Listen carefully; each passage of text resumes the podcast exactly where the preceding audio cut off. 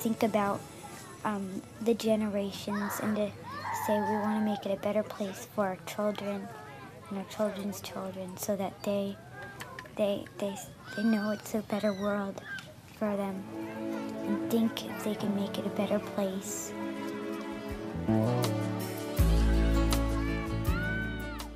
Olá, bem-vindos a mais um episódio do podcast Sonhar e Realizar está ao alcance de todos. Hoje trago-vos mais um bocadinho da história da Sara. Neste episódio, a Sara vai partilhar sobre um assunto muito íntimo e muito sensível da sua vida. Vai-nos contar sobre a morte da sua mãe e sobre como lidou com isso nessa altura e ainda hoje lida com, com essa ausência e com esse assunto e com essa saudade. A morte é um assunto tão presente na nossa vida e é talvez o assunto ao qual nós mais fugimos. Por isso, agradeço à Sara pela coragem de falar tão abertamente sobre um tema tão íntimo e tão sensível. Agradeço à Sara pela partilha tão poderosa que fez, tão honesta, tão sincera e verdadeira. Espero que este episódio contribua de uma forma positiva para que este tema deixe de ser um tabu. É importante falar sobre a morte, é importante falar sobre o que sentimos é importante procurar ajuda quando não conseguimos lidar com as situações. Não nos deixemos cair no abismo, tenhamos coragem de libertar as nossas emoções, de criar estratégias e ferramentas para lidar com, com a saudade, com a dor, para aceitar as dúvidas que às vezes permanecem incessantemente na nossa cabeça. Espero que com este episódio consigam realmente ver uma luz ao fundo do túnel. Sara, agora voltando à tua família e à tua evolução como pessoa noutra perspectiva, uh, já disseste que a tua mãe faleceu, não é? Conta-nos um bocadinho sobre isso, sobre como soubeste, como aconteceu e depois como foste gerindo tudo isso. Olha, o falecimento da minha mãe um, é algo muito repentino uh, e que abanou, uh, abanou, abalou e muitas outras coisas o mundo da, da minha esfera familiar e, e, da minha esfera mais, mais uh, íntima. Um, acontece em janeiro de 2014, em que a minha mãe uh, não tinha qualquer tipo de problema. Minha mãe era asmática, era uma doente asmática crónica, mas não estava, não tinha doença de absolutamente nada. E ela andava meio engripada, com uma gripe, uma coisa perfeitamente normal. Entretanto, na, há uma, uma parte muito gira eh, desta história que é, eh, nessa altura, nessa semana, isto acontece numa terça-feira, salvo erro, em que a minha mãe me diz, eh, no final do dia, estava em casa comigo e com o Pedro, com o meu marido, e a minha mãe me diz que uh, ia passar o resto da semana uh, ao apartamento que ela e o namorado dela tinham, na Azurara, e que uh, voltava no domingo. Uh, e eu digo-lhe, uh, e eu, apesar de ser uma pessoa muito emotiva, que sempre fui, sempre tive uma dificuldade muito grande uh, com a minha mãe de lhe transmitir as minhas emoções. Porque a minha mãe também camuflava um bocadinho as emoções dela para não nos preocupar. E então eu fazia, nós éramos muito parecidas nisto. E eu fazia exatamente a mesma coisa com ela. Mas nesse dia, eu digo à minha mãe: Oh mãe, o Pedro vai jogar futebol, tu vais, vais sair e só vens no domingo, eu não apetecia nada ficar sozinha. Eu dizer isto à minha mãe era algo que nunca acontecia. E a minha mãe diz-me: Oh filha, não te preocupes, eu venho no domingo. A mãe vem para casa no domingo. Então, uh, o Pedro foi jogar futebol nesse dia, desceu com a minha mãe uh, no elevador, até ajudou a minha mãe a colocar umas coisas no carro na garagem.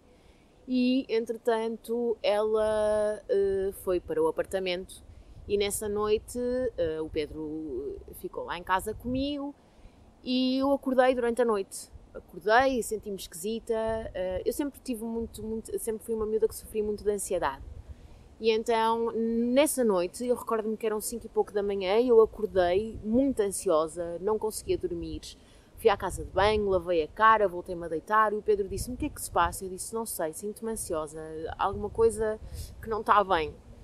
E entretanto, por volta das seis e pouco da manhã, o Pedro acorda-me e diz-me: uh, Sara, temos de ir. Uh, e eu sento-me na cama e digo: Temos de ir onde? E ele: Temos de ir para o Porto. Eu disse: O que é que aconteceu à minha mãe? E o Pedro diz-me: Vamos. E eu vesti qualquer coisa e arrancamos para o Hospital Pedro Espano. E o que é que tinha acontecido? A minha mãe, uh, nessa madrugada, ia levar o meu padrinho ao aeroporto, porque ele ia uns dias para Barcelona e, portanto, ela sente-se mal uh, e tem uma paragem cardiorrespiratória. E quando chega ao hospital, uh, essa, uh, ela entra no hospital da Póvoa, é transferida para o Hospital Pedro Espano e essa paragem cardiorrespiratória faz com que ela tenha que. Ela foi, foi induzido um coma. Portanto, no dia 15 de janeiro de 2014, eu chego ao hospital e a minha mãe estava em coma induzido. Não, uh, muitas histórias contaram isso antes disto, porque também é normal que nesta cidade isso aconteça, a palavra passa e quem conta um conto acrescenta sempre um ponto. Mas muitas histórias contaram, mas a verdade é que a minha mãe pura e simplesmente se sentiu mal. E, uh, portanto, não há qualquer tipo de. De meandro nesta história. Ela está no carro, sente-se mal e é transportada para o hospital. E entretanto, hum, e entretanto, nós temos uma primeira conversa com os médicos. É dito que não há qualquer tipo de eh, foram usadas estas palavras. A minha mãe não, não corria perigo de vida. Hum, eu também acho que, olha, na altura, eh, como é uma foi tudo muito rápido e há uma confusão muito grande. Uh, que se calhar nem mesmo os médicos são pessoas e se calhar às vezes a forma como transmitem as coisas até nem é muito pensada. Eu acredito que seja muito pensada, mas que, que lhes saia algumas. E sim, em como induzida, ela não correria perigo de vida porque estaria controlada uh, a situação dela médica. O que acontece depois, uh, portanto, passam a ser dias de de estar no hospital uh, constantemente e uh, eu tenho uma familiar que é enfermeira e que imediatamente teve uma conversa com a equipa médica dos cuidados intensivos do Pedro Espano e percebe-se que realmente a situação não, uh, não iria terminar de uma forma favorável. Além disso, também tenho uma grande amiga, uma das minhas melhores amigas, que é médica anestesista, a minha Joãozinha, e que uh, foi a primeira pessoa com quem eu falei. Aliás, eu, a partir do momento em que chego ao Hospital Pedro Espano, uh, eu pedi, por favor, para que não se falasse com ninguém, mas eu queria mesmo falar com a João. E então a João ao telefone comigo com muita calma, tenta-me fazer ver que o cenário podia não ser o, o melhor. Portanto, uh, isto foi no dia 15 de janeiro no dia 16 eh, é-nos indicado que a minha mãe estava em morte cerebral e, portanto, que não havia nada a fazer uh, e que teríamos que lidar com a situação, inclusive se uh, assinávamos autorização para, para ela ser dadora de órgãos. Uh, e tudo muito confuso porque apercebemos-nos que o coma induzido tinha sido levantado e que ela já não acordava por ela por causa da morte cerebral não havia qualquer tipo de atividade cerebral. E depois, então, no dia 17, desligam as máquinas e aí sim é, é, é declarado o óbito e de uma forma muito, uh, muito simples o nosso mundo desabou, porque nós vivíamos, eu vivia com a minha mãe, o meu irmão ainda estava a estudar e posso dizer que, que a minha mãe era muito nova, tinha 53 anos e era uma pessoa que tinha muitas coisas ainda na vida que, que, ela, que eu sei que ela queria fazer, mas que o facto de ser uma morte repentina uh, fez com que houvesse muita revolta à volta de tudo isto. Só que eh, eu sou uma pessoa que lido muito bem com a pressão e acho que naquele momento uh, eu tive uma situação em que no dia que nos informam que vão desligar as máquinas e no dia em que nos dizem que não há nada a fazer, eu tive um ataque de pânico no hospital e que me, a sala começa-se a fechar sobre mim, eu começo, eu fico sem conseguir respirar e, come, e aí sim eu percebo o que é que tinha acontecido. Então, a partir daí, há um botão que se desliga, porque eu tinha uma avó e um avô que estavam a lidar com a morte de uma filha, porque eu tinha um irmão uh, mais novo e que estava a lidar com a, a, a, perda da minha mãe, que é mãe dele, e que era. Ele tinha uma ligação muito especial com a minha mãe, muito mesmo. E uh, o namorado da minha mãe não conseguia lidar com a situação, eu notava nele que ele estava muito atarantado, e então o meu botão desliga-se de filha e de tudo, e é preciso resolver uma data de coisas que neste momento ninguém uh, está a falar nelas que, é, que, são necessárias resolver. O funeral, por exemplo. Então eu lembro-me que no dia 17 uh, eh, desligam as máquinas e eu pego no telefone, ligo à funerária, falo com a funerária. À noite vou fazer uh, a inscrição e assinar papéis, eh, porque eu sou eu, eu, a filha mais velha, é tida como legalmente é cabeça de casal, portanto também é, teria que ser eu a assinar algumas coisas. E, e esse botão esteve desligado eh, durante muito tempo, Susana. Foi um botão que, eh, face a, a. E nessa altura eu devia ter procurado ajuda logo e não o fiz. Mas uh, também sei que foi um botão que se desligou para que as coisas pudessem ser resolvidas.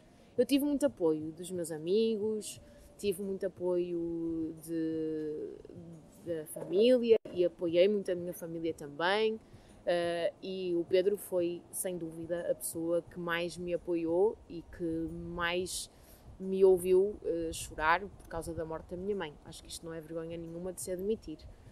Mas hum, a vida mudou desde esse dia e, e digo-te que hum, inicialmente fiquei muito revoltada e não percebia e perguntava muitas vezes porquê. Porquê que isto me aconteceu a mim? Porquê que isto aconteceu ao meu irmão? Porquê que isto aconteceu à minha mãe? Uh, muitas vezes fazia essa pergunta: porquê que isto aconteceu à minha mãe? Mas depois eu ia tendo uma série de, de formas de lidar com, com a situação como tinha muita coisa para resolver, a situação uh, de, da casa, a situação de, dos processos da minha mãe, a situação de, de, todas as coisas envoltas de quando alguém, não é? Quando alguém morre, é preciso resolver uma série de burocracias e como era preciso resolver tanta coisa, eu precisava de, de resolvê-las e, e, precisava de me focar nisso antes de me focar no facto de ter da minha mãe ter morrido, embora durante muito tempo antes de ir dormir um, chorei muitas vezes com saudades dela e com, com, com, com dificuldade em lidar com a morte dela. Só que lidar com a morte é um processo também, porque inicialmente tu te sentes um desespero. É um desespero tu não teres aquela pessoa na tua vida, é um desespero ela não estar. Mas depois o desespero vai acalmando e vai passando a saudade. E uma forma que eu, que eu uh, decidi uh, implementar era escrever. Eu sempre escrevi muito, e então decidi que escrever para ela ou escrever sobre ela seria uma forma que eu teria de conseguir uh, lidar com a morte dela. É exatamente isto. É uma dificuldade muito grande de falar sobre isto, não por falar, mas porque hum, é, é abrir. Um, a história, é, muita gente sabe, eu nunca ocultei como a minha mãe uh, faleceu, mas uh, é demonstrar que, que é uma coisa que mexe connosco, sabes? E, e a morte é, é uma coisa muito. A nossa sociedade e a forma como nós somos criados é muito difícil de lidar. É muito pesado. É. Então, uh, escrever sobre a tua mãe e, e para ela foi uma das formas que utilizaste para gerir todo este processo. Que mais ajudas ou que mais ferramentas utilizaste e utilizas ainda hoje para gerir a saudade, para gerir tudo o que te faz sentir a tua mãe não estar aqui? Eu falo muito nela, eh, nunca me nego a falar sobre ela quando acho que é importante falar sobre ela. Uh, além disso, uh, nunca me nego a pensar nela e a pensar em muitas coisas que ela me dizia. Eu escrevo muitas vezes em cadernos uh, coisas que me lembro que ela me dizia, uh, frases simples ou algumas ideias uh, para que com o tempo eu não me vá esquecendo o que é que o que era ter a minha mãe na minha vida. Além disso, eu tenho muitas fotografias dela, vejo muitas fotos e aquilo que e vídeos também e aquilo que eu depois mais tarde, depois de ter resolvido todas as burocracias, então foi uh, tive um, uma, um contacto com a psicoterapia e com a meditação. Portanto, eu arranjei uma série de ferramentas que uh, me ajudavam a lidar não só com o facto de, de, lidar com a morte da minha mãe, mas também com uh, a ansiedade que muitas vezes eu uh, sentia por causa de, da falta dela. Os pais são pilares na nossa vida, são pessoas que nos aconselham, são as pessoas para quem normalmente nós corremos quando temos algum problema, ou são as pessoas que normalmente nós corremos quando temos alguma coisa para contar de muito boa. E, e posso dizer que, que, que, a meditação uh, era algo que eu comecei a arranjar momentos em que eu precisava de meditar e fazia meditações guiadas, uh, fazia sessões de psicoterapia com a minha psicoterapeuta para, para ela me ajudar uh, a ver a morte de outra forma. passei a tentar pôr-me sempre no lugar do outro, embora muitas das vezes não consiga, até porque é, é humano eh, esta, este, esta nossa sensação de querer às vezes emitir opiniões e até de julgar, mas tentei minimizar isso e tentei ser aproveitar mais as outras pessoas, aproveitar mais os momentos, aproveitar não passei a não esconder tanto a minha emotividade, a não esconder tanto a minha necessidade de dizer às outras pessoas que gostava delas, que sentia a falta delas, que Uh, porque comecei a perceber que o tempo era muito escasso e isto é um clichê, mas é verdade. Nós estamos aqui hoje, amanhã podemos não estar. Portanto, além disso, o escrever, a música sempre foi algo muito presente na minha vida e é algo que eu não prescindo absolutamente nunca e em fase nenhuma e portanto eu ouvia muita música e admito que numa primeira instância aquilo que eu fiz foi uh, fechar-me muito sobre mim também houve momentos muito maus em que eu não quis falar, não quis estar com as pessoas, não quis. Mas eu precisei dessa fase de, de me fechar e de, de me sentir sozinha uh, para perceber que, se calhar, sozinha eu também conseguia encontrar algumas respostas. Isto é muito. Eu acho que cada pessoa tem uma forma uh, muito própria de lidar com a morte. Em termos de ferramentas práticas, sem dúvida, terapia, sem dúvida, meditação, sem dúvida uh, caminhar, sem dúvida, o mar, ver o mar e fazer coisas que gostasse. E depois, nunca sentir que a morte dela tinha sido em vão. E, e, eu queria mesmo sentir que a morte dela não tinha sido em vão. Eu, tinha, eu, eu queria tirar uma lição positiva da morte dela, ainda que numa primeira fase eu não conseguisse ver essas lições positivas, mas que a morte dela me podia mudar em alguma coisa, me podia tornar uma pessoa melhor e podia fazer com que eu uh, até uh, outras pessoas uh, que, que, que, estivessem a lidar com, a mesma, com a mesma situação que pudessem conversar comigo porque eu ia entendê-las, eu ia saber o que é que elas estavam a sentir e portanto íamos ajudar mutuamente, sabes? E portanto essas foram as ferramentas que, que me ajudaram e que me continuam a ajudar, porque não é não se fecha um ciclo, ou seja, a pessoa morre, passa tempo e acabou. Não acontece isto, não é? É lidar com, com a morte hum, nas diferentes fases da vida e neste momento, por exemplo, eu lido com a morte da minha mãe numa perspectiva em que gostava que a minha mãe conhecesse o Salvador enquanto avó e gostava que a minha mãe me desse conselhos enquanto mãe e avó e não tenho isso. Uh, mas tento sempre ir ao meu, às minhas gavetas cerebrais e, e, e, procurar ensinamentos dela. E há uma coisa que te posso dizer também. Uh, eu acredito muito em energias e acredito muito que uh, as coisas não acontecem por acaso.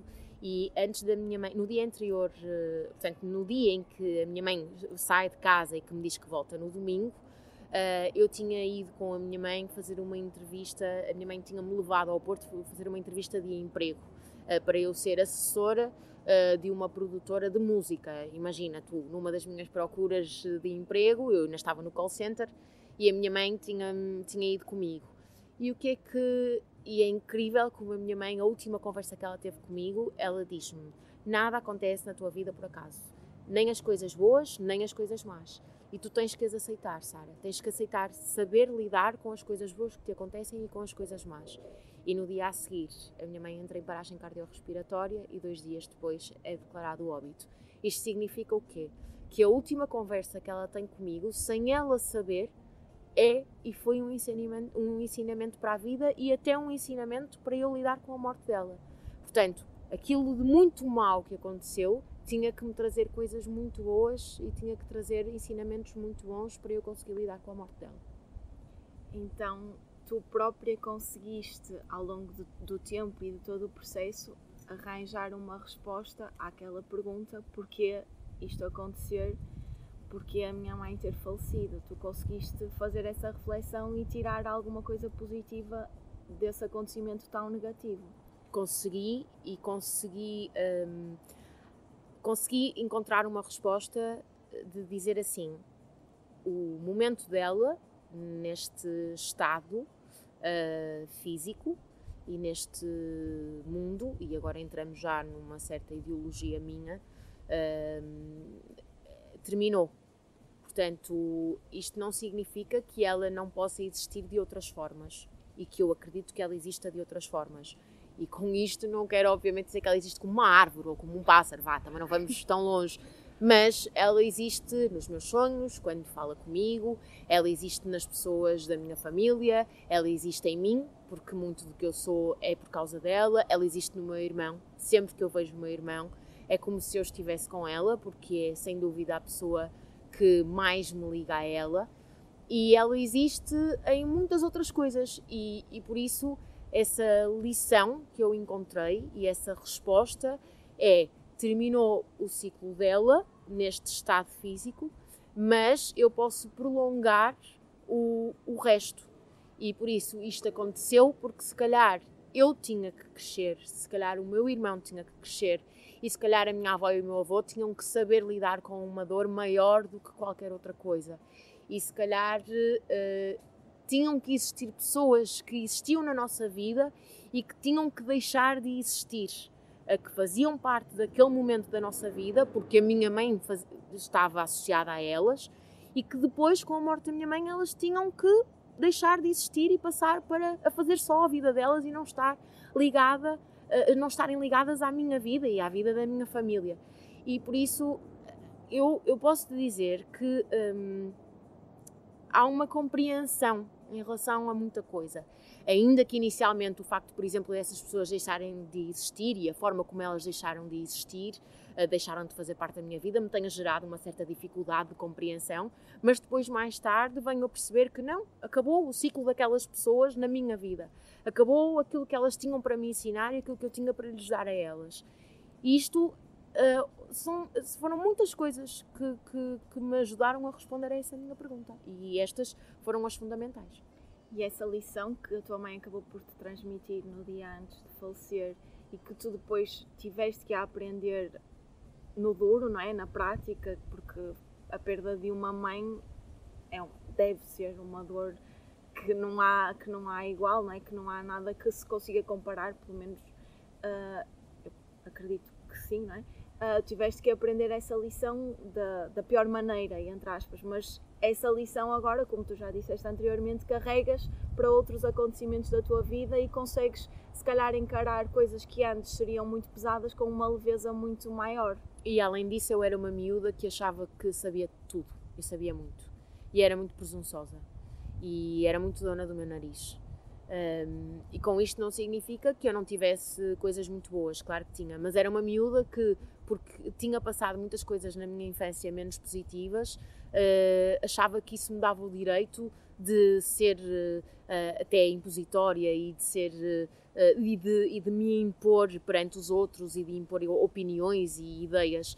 E portanto acabei por mudar-me e e essa, essa lição dela fez com que eu percebesse que eu precisava de me mudar. Só mudando-me e, e, de me moldar mais aos outros e de pensar e de ser mais uh, genuína e menos formatada por, por algumas revoltas ou por alguns fantasmas interiores. Precisava de, de me libertar disso porque era a única forma que eu tinha de ser melhor pessoa. E, e, isso aconteceu, isso aconteceu e continua a acontecer. E não é um processo que outro processo que também não terminou. É um processo que, que, que continua a acontecer e que muitas das vezes, quando eu tenho alguma reação ou quando eu uh, não sei dizer alguma coisa, uh, se calhar há muitos anos atrás eu tinha uma postura de ah, mas já passou, ah, não quero falar mais sobre isto, ou não tenho que pedir desculpa, ou não tenho que ouvir o outro. E agora não sou assim. Ou, e quando algo me puxa para eu ser assim, eu penso sempre, Sara, lembra-te que uh, não é assim que deves ser, não é essa a tua melhor versão. Não, não vamos, assim, não somos sempre a nossa melhor versão e temos discussões e temos, uh, às vezes pensamos coisas erradas e às vezes julgamos os outros e às vezes somos, somos demasiado opinativos ou às vezes até somos demasiado passivos em relação ao que quer que seja. Isto significa é que uh, eu não percebia que eu tinha que encontrar uh, algumas coisas dentro de mim, algum equilíbrio em algumas coisas. Achava que a minha verdade era muito absoluta. E não é. E, e a morte dela ensinou-me isso. E agora, só para se calhar até tranquilizar uma dúvida, porque, como tu disseste, a morte é, é algo que nós encaramos na nossa sociedade como algo muito pesado. Eu sei que até tu já foste respondendo a esta pergunta que eu te vou fazer, mas a tua mãe não está cá fisicamente, mas tu sentes a presença dela contigo constantemente. É como se ela continuasse a estar contigo, sempre mesmo não estando aqui presente num corpo físico, certo? Olha, eu sou uma pessoa muito de sensações e, e costumo dizer que hum, tenho uma antena muito apurada. Às vezes engano-me, hum, mas em relação a essa questão que me estás a colocar acerca da minha mãe, eu posso dizer que ela, uh, o meu inconsciente e também outras coisas que eu acredito, uh, acredito que existam energias e que exista algo além deste mundo. Eu acredito mesmo nisto e não tenho problema nenhum em dizê-lo, porque eu tornei-me uma pessoa também bastante espiritual. e isto, atenção, o espiritual é muito diferente de seres uma pessoa católica ou seres uma pessoa de qualquer outra religião, embora eu seja católica, não seja praticante, mas rejo-me pela ideologia católica, mas sou uma pessoa também que tem uma ligação muito. Gosto muito de ler, gosto muito de saber acerca do budismo, do hinduísmo, são, portanto, são, são ideologias que me dizem muito. E eu acredito que a nível espiritual ela exista. O que é que acontece? A minha mãe, uh, uh, isto vai, vai parecer assim um bocadinho transcendente, mas eu recebo muitos ensinamentos através de sonhos. Eu sonho muito com a minha mãe e às vezes sonho que discuto com ela em relação a coisas que se estão a passar comigo agora. E muitas das vezes encontro respostas nesses. Eu lembro-me sempre dos sonhos. O meu marido diz que isto é a coisa mais estranha que eu tenho uh, uh, comparativamente com ele, porque ele nunca se lembra de nada do que sonha mas eu lembro-me sempre do que sonho e sei-te dizer detalhes, sei-te dizer conversas, roupas, vestidas. É muito raro os meus sonhos serem coisas assim uh, desfocadas ou pessoas sem caras. Não, há sempre conversas, há sempre sentar, há sempre ações, há sempre muita gente. E, e a minha mãe aparece muito nos sonhos e conversa muito comigo, ou discute comigo, ou chama-me a atenção, ou chora em relação a muitas coisas que acontecem na minha vida atualmente, coisas que ela não faz parte a nível físico. Um, isto significa então que eu continuo a ter conversas com ela de forma uh, inconsciente, de forma mental e quando estou a dormir. Por isso é que muitas das vezes nos meus textos, quando eu escrevo, eu lhe digo encontramos-nos nos nossos sonhos, porque eu sei que ao dormir e no meu estado mais pacífico é muitas das vezes a altura em que eu consigo responder a inquietações minhas que sei que por ela ser minha mãe seriam inquietações dela também. E além disso, eu costumo dizer que tenho uma estrelinha da sorte e que em muitas coisas que acontecem de menos boas, hum, que essas coisas nunca se tornam totalmente más, porque há uma estrelinha, há alguém que está uh, lá em cima que me, uh, que me vai empurrando. Uh, e isso aconteceu, por exemplo, com, com a minha forma de lidar com a morte do meu pai, Aconteceu, por exemplo, com o facto do Salvador, quando nasceu, ter sido internado na neonatologia. Aconteceu, por exemplo, com, com, a, com a, o facto de lidar com o meu avô e com a velhice do meu avô, que cada vez mais o meu avô tem uma idade avançada e vai, vai portanto, vai, vão havendo consequências dessa idade avançada. E, e, até com a revolta do meu irmão inicialmente por causa da morte da minha mãe. E eu acho mesmo que essa estrelinha me vai dando de uma forma transcendente, se assim o quisermos dizer, que, que, que é, é completamente transcendente ao plano físico, uh, que, vai, que me vai guiando, que vai empurrando, vai, que vai, que vai. Os caminhos às vezes estão encruzilhados que eles vão se dissipando, sabes? Uh, e isso. Ou então sou só eu a querer acreditar que isso acontece e sou só eu a fazer com que esses caminhos uh, encruzilhados deixem de ser encruzilhados porque tenho esta sensação. Portanto, se calhar também parte muito de dentro de mim. É como te digo, eu, embora eu acredite que existe alguma coisa além de nós, além do físico, porque senão nada faria sentido, na minha ideia. O meu marido pensa de forma completamente contrária, acha que depois de morrermos não, não há mais nada, morremos, acabou.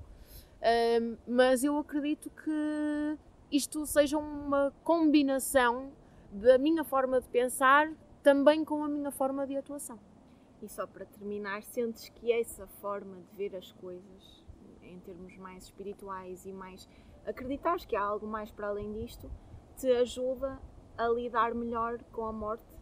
Sim, penso que a morte era algo que até 2014 muito difícil de entender era algo visto como a pessoa deixou de existir, a pessoa vai, não vai fazer mais parte do nosso dia a dia, os, as, as, pessoas à nossa volta vão envelhecendo e vão perdendo a memória daquilo que aquela pessoa foi, e portanto há um dia em que aquela pessoa deixa de existir completamente. Quando os meus avós, eu, o Salvador, uh, o meu marido, os meus tios, o meu irmão, essas pessoas todas morrerem e e daqui por 4 ou 5 ou 10 gerações a minha mãe uh, vai deixar de existir, no sentido de, olha, aquela grand, grand, grand, grand, grand, grand, grandmother, estás a ver, que era não sei quem, Irmelinda, ai, como é que se chamava?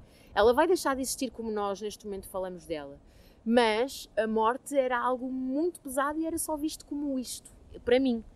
E depois de 2014, a morte uh, uh, deixa de ser. Mas isto também está muito associado à religião, está muito associado à questão do funeral, do pesar do funeral e do velório e do, e do, e do vestir de luto, do antigamente as pessoas vestirem de preto, de luto e terem que passar por aquele período em que não podiam fazer nada, não podiam falar com os vizinhos quase, porque tinham que, percebes? Ou seja, tinham que ter uma postura perante a sociedade para ultrapassar a morte, que na minha, na minha perspectiva elas não ultrapassavam a morte, elas só, elas só seguiam uma série de regras uh, que eram, eram impostas pela sociedade para lidarem com a morte, mas no íntimo essas pessoas muitas das vezes não estavam a lidar com a morte. E eu acho que uh, depois da morte da minha mãe, isso ajudou-me a, a, perceber que a morte não é só, só isto. E mais tarde, uh, uh, com a morte do meu pai o ano passado, e a, a, família do meu pai, por ser cabo-verdiana e por vir de uma cultura completamente diferente, eu posso dizer que a forma como eu vivenciei a morte do meu pai, isto não pode ser descontextualizado, ok? Mas a forma como eu vivia a morte do meu pai teve muita alegria, porque foi muita celebração daquilo que o meu pai foi e da vida do meu pai. E uh, aquilo que eu quero mesmo fazer é lidar com a morte dessa forma. A pessoa deixa de existir no plano físico, uh, mas tem que haver muita celebração daquilo que a pessoa foi por ela ter existido. Uh, e a verdade é que depois eu posso te contar, mas essa forma de, de, de, de espalharmos as cinzas do meu pai Uh, e a forma de eu vivenciar a alegria de ter tido o meu pai na minha vida, ainda que com algumas limitações e ainda que com algumas dificuldades a nível de personalidade minha e dele, uh, e não era uma relação fácil, só o facto de ter lidado com a morte da minha mãe em 2014 é que faz que eu consiga ser desprendida de culpa de lidar com a morte do meu pai como eu lidei. Obrigada por estarem desse lado. Obrigada por ouvirem mais um episódio deste podcast. Espero que esta partilha tão sincera, tão rica, tão profunda da Sara ajude todas as pessoas que estejam a, a passar por uma situação semelhante a ter esperança de que é possível encarar a vida de uma forma positiva. É possível aprender a viver com a ausência de alguém que se ama. É possível sorrir e encontrar felicidade na vida também após a morte de um familiar que nos é tão querido. Obrigada. Obrigada mais uma vez por me ouvirem e um enorme obrigado à Sara por esta partilha tão íntima e tão, tão importante. Obrigada. Espero encontrar-vos no próximo episódio. Até lá. Até lá.